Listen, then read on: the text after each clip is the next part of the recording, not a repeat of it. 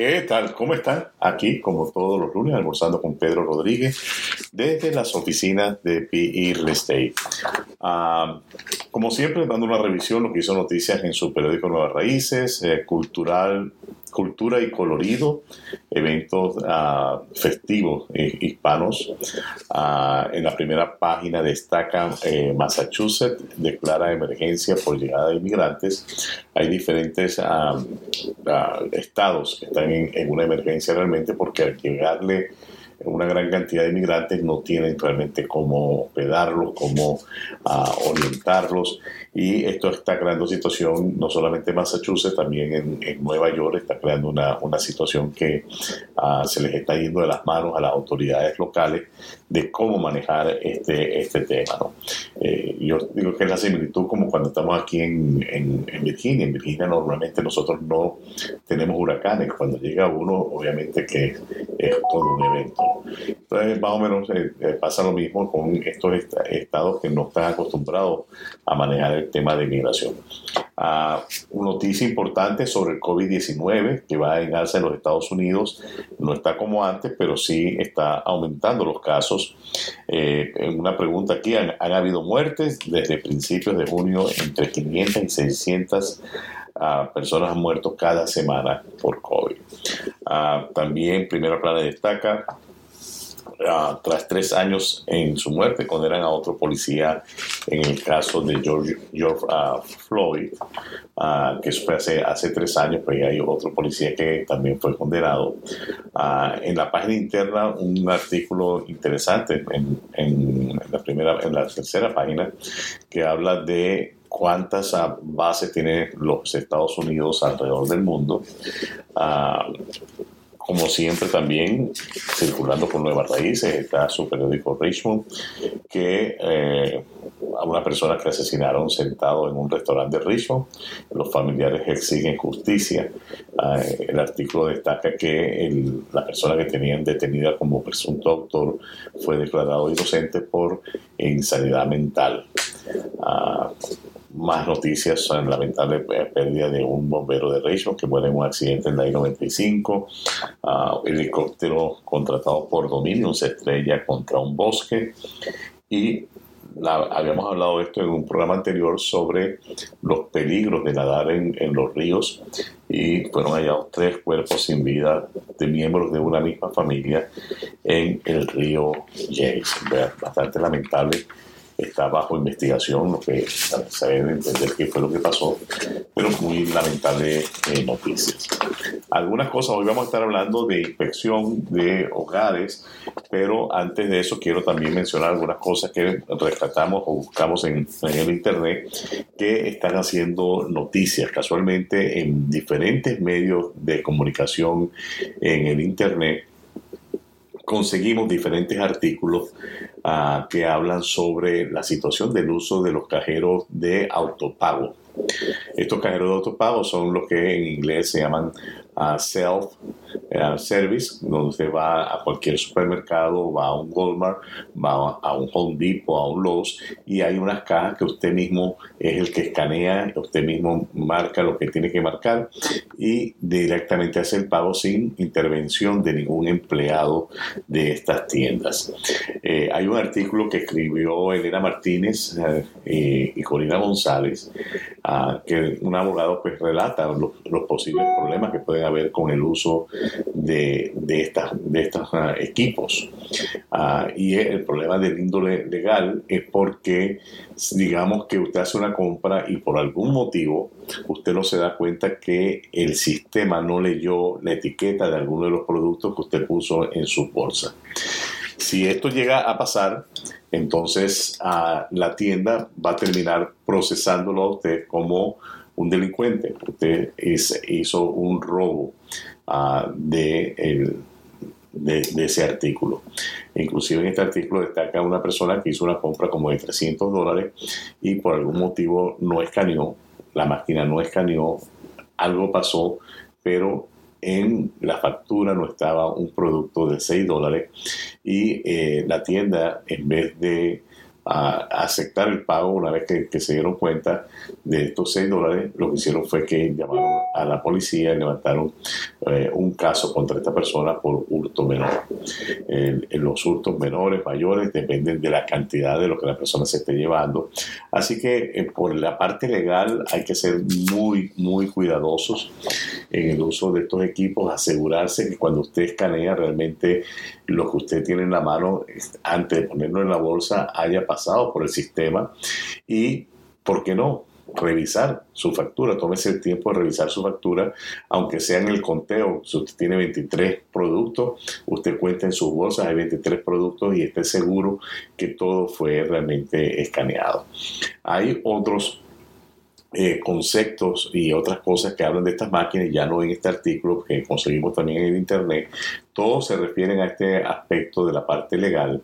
Ah, inclusive algunos ah, dicen, dos artículos concuerdan que Walmart es una de las empresas más agresivas en cuanto a esto porque han perdido millones de dólares que les han robado. Uh, pero adición a, esta posibilidad de que usted sin darse cuenta esté cometiendo un robo, existe también la posibilidad de que usted haga un mal empaque de sus ah, comestibles. Los cajeros han recibido un entrenamiento para hacer el empaque, para no mezclar un producto con otro producto que se pudiera contaminar en el, en el, en el traslado.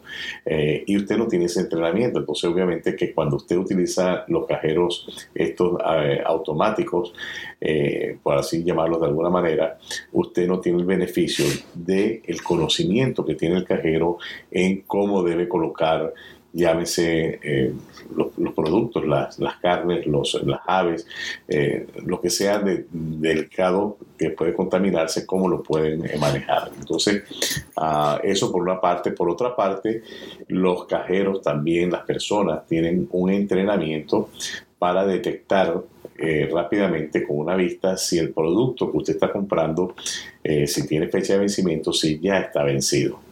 Entonces, muchas, muchas veces, no sé si usted ha tenido esa experiencia, yo lo he visto en algunos supermercados, que el cajero alerta, no, mire, este producto está vencido, lo pone a un lado y entonces mm, mm, quiere, quiere buscar otro le dan el chance a uno de ir a buscar otro producto o mandan a alguien de la tienda a buscar el, el producto en cuestión. Entonces son diferentes cosas que usted tiene que evaluar en el momento que usted decide utilizar el cajero automático de la tienda, pero definitivamente el más grave es que usted resulte siendo acusado eh, de algo que usted no tuvo la intención de hacer, como el robar un producto. Hay algunas personas que entiendo que, y obviamente pues es lo que dicen los artículos, que muchas personas van a estas tiendas y van con premeditación para eh, delinquir, para robar eh, productos. Hablaba también en, un artículo que en algunos casos, eh, en algunas tiendas, ni siquiera es por utilizar el servicio automático, sino que la persona ah, cambia las etiquetas de producto, un producto barato por un producto eh, más económico. Entonces, cuando llega a la caja, pues pagan menos de lo que tienen que pagar. Todas estas cosas están siendo monitoreadas ahora por estas tiendas y está, no solamente son cámaras, por así decirlo, que están allí, sino son cámaras muy, muy sofisticadas que se están encargando, eh, en algunos casos inclusive, de utilizar reconocimiento facial. Eh, y de esa manera, pues el sistema de estas tiendas cada vez va mejorando más y más para evitar eh, que le roben los, productos y las pérdidas millonarias que están teniendo estas, estas tiendas con, con ese, con las, las robas, el, robo pues, de, productos en los supermercados. Así que tenga especial cuidado, mucho cuidado, asegúrese de que todo producto que usted lleva ha sido escaneado antes de salir de la tienda. Ah, algunas noticias que quiero compartir antes de entrar en nuestro tema de inspecciones es sobre el tema de inmigración, eh, el parol de eh, reunificación, perdón, reunificación familiar. Ah, hay un parol que, que un proceso, digámoslo así, que está para Colombia, El Salvador, Guatemala y Honduras. Este parol de reunificación familiar ah, es para personas que ya tienen aprobada una petición. Y usted dirá, bueno, pero ¿por qué si tienen ya aprobado una petición, por qué sencillamente no procesa? Bueno, en el proceso de, de las peticiones, dependiendo a qué departamento de inmigración, a qué centro de servicio usted tiene que enviar, pues eso se envía de acuerdo a su dirección, Vermont, Texas, California, eh, creo que Nevada también tiene. Entonces, dependiendo de dónde va la aplicación que usted está enviando, en este caso una petición familiar, ya sea para su hermano, eh, para su papá, su mamá, dependiendo de su dirección va a uno de estos centros. Y estos centros, algunos las procesan bastante rápidas, pero las procesan, las aprueban, pero esas peticiones no caminan hasta que no esté una visa disponible para esta persona. Entonces, por ejemplo, para un hermano eh, puede ser que el tiempo de espera sea 12 años, 13 años, 14 años ah, o quizás más. Pero imagínense, ya está la visa aprobada. Entonces, ¿qué es lo que está haciendo este programa de reunificación familiar? Este programa está permitiendo que si la persona tiene ya aprobada su petición familiar, la persona bajo este proceso pueda venir a los Estados Unidos y esperar en los Estados Unidos ya que exista una visa disponible para su caso. Entonces, hasta ahí todos nos emocionamos, muchas personas nos han llamado a, nuestro departamento de inmigración para ver cómo hacen para aplicar, etcétera, etcétera. Y el punto que no estamos, eh, que no se dice normalmente en la noticia, eh, pero existe, es que esto no es que usted tenga la petición aprobada en la mano y usted decide que va a aplicar para el parol de su familiar. No, usted tiene que esperar a recibir una invitación del Centro Nacional de Visa de los Estados Unidos para que usted proceda entonces con los siguientes pasos que incluye el tener un uh, affidavit o support o un, un formulario de que usted puede hacer un soporte financiero de, esta, de este familiar que va a venir. Y después que eso esté aprobado, entonces ya eh, viene el permiso de viaje y todo eso. Entonces es un proceso, sigue siendo un proceso engorroso, pero definitivamente va a beneficiar, va a acelerar eh, que muchas personas puedan venir a los Estados Unidos antes de los tiempos que estas visas estén listas. Así que si usted tiene una petición ya aprobada, esté muy pendiente de su correo, esté pendiente de que dentro del sistema esté su dirección de correo electrónica y su dirección de correo actualizada. Si no, procure actualizar esta información lo antes posible, porque pudiera usted perder entonces esta carta de invitación. Vuelvo y le repito, la carta de invitación, una carta que es única, no se puede proseguir de ninguna manera en este proceso si no se tiene esa carta de invitación.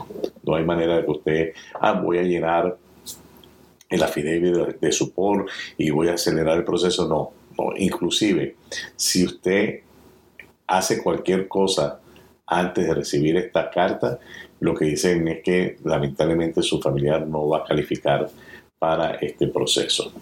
Ah, en los casos de asilo también hay, cosas que están haciendo noticias y eh, escuche bien, una vez que se paró, eh, se levantó el título 42, eh, eso fue en mayo, por espacio de 24 meses hay una especie de tratamiento especial que permite al gobierno de los Estados Unidos de manera, ah, digamos, legal no procesar un caso de asilo si ellos consideran que la persona realmente en primera instancia no tiene los, lo que llaman los grounds o los causales para solicitar un asilo.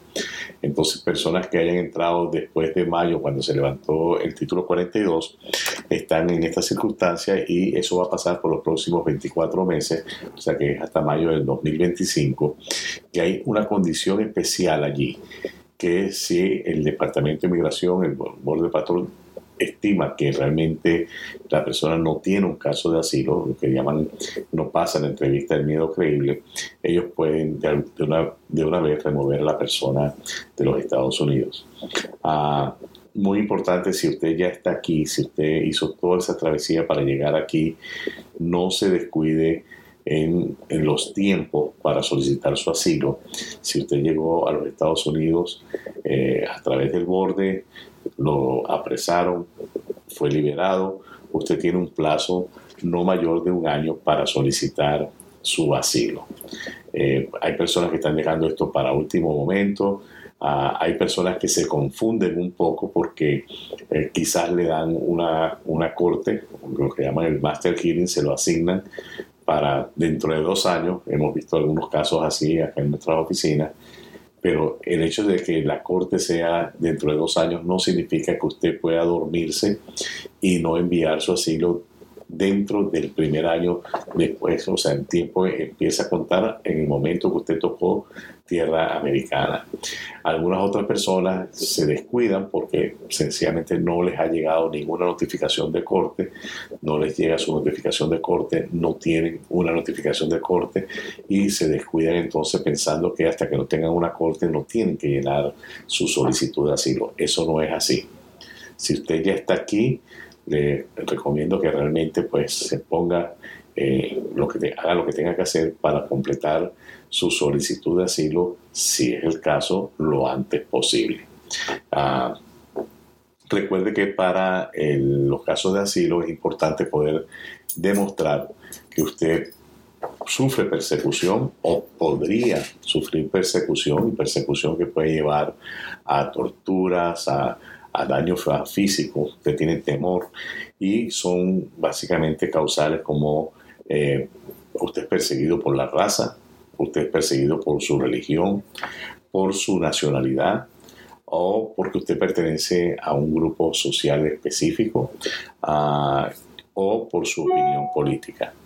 Entonces, eh, son las, cinco eh, causales que están allí para poder solicitar un asilo. Pueden haber mezcla de esto, puede haber de esto con algo más, ah, pero definitivamente mi recomendación es que busque asesoría legal.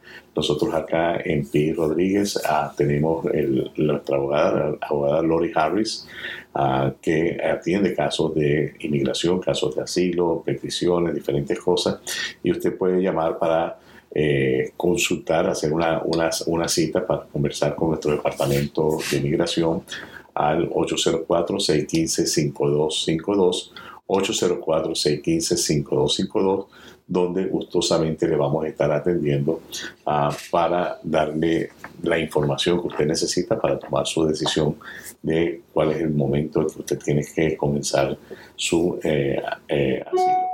Vamos a hablar ahora del tema que anunciamos, el tema de inspecciones de hogar.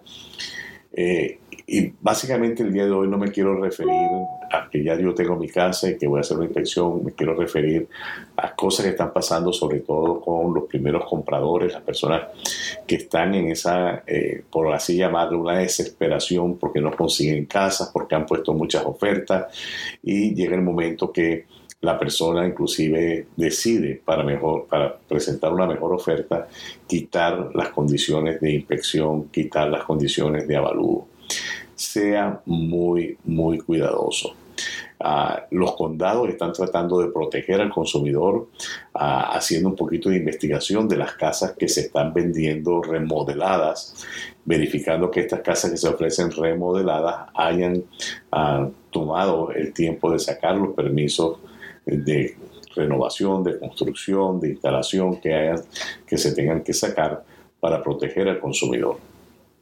Pero usted tiene que poner también su granito de arena. Una, si usted está viendo una casa que es del 1980, 1970 o del 2000, o inclusive una casa que sea del 2020, y es una casa que usted está comprando, usted tiene que ver si esa casa usted ve remodelaciones, si usted ve que esa casa le ampliaron la sala, eh, quitaron una pared, por ejemplo, ah, ve que hay algo que no es original de la casa, otra, otra cosa que hace que, se ve un cambio inmediato cuando, por ejemplo, dos sistemas de aire acondicionado, uno es de una marca y el otro es de otra marca, eso quiere decir que eso no está original, que eso fue algo que se hizo adicionalmente. A veces usted se puede dar cuenta que hicieron una adición de la casa.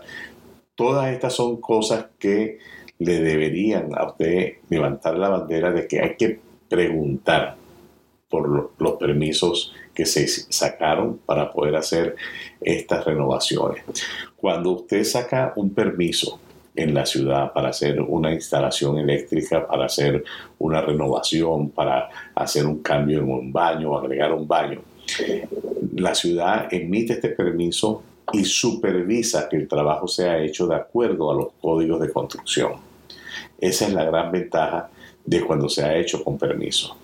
Si usted en el afán de que no se consiguen casas, de repente compra una propiedad y esa casa se remodeló sin sacar permisos, puede ser que en el día que usted le toque vender esa casa, el comprador, un comprador inteligente, bien educado, pida por estos permisos o inclusive puede ser que el banco que le va a dar un préstamo a este comprador se, se dé cuenta cuando mandan al perito o el, evaluador o la presa, como lo queramos llamar, se dé cuenta que hay algo que no cuadra dentro de lo que es estándar de la casa y entonces llame la atención de que se necesitan los permisos. Entonces, lo importante, usted como comprador, usted debe estar consciente de que si hay remodelaciones, panel nuevo eléctrico, nueva máquina de aire acondicionado, este, remodelación interna que cambió el layout de la casa original, tiene que haber un permiso. Así que ahí le dejo eso y me despido hasta el próximo lunes cuando estaremos nuevamente acá almorzando con Pedro Rodríguez. Gracias. Gracias.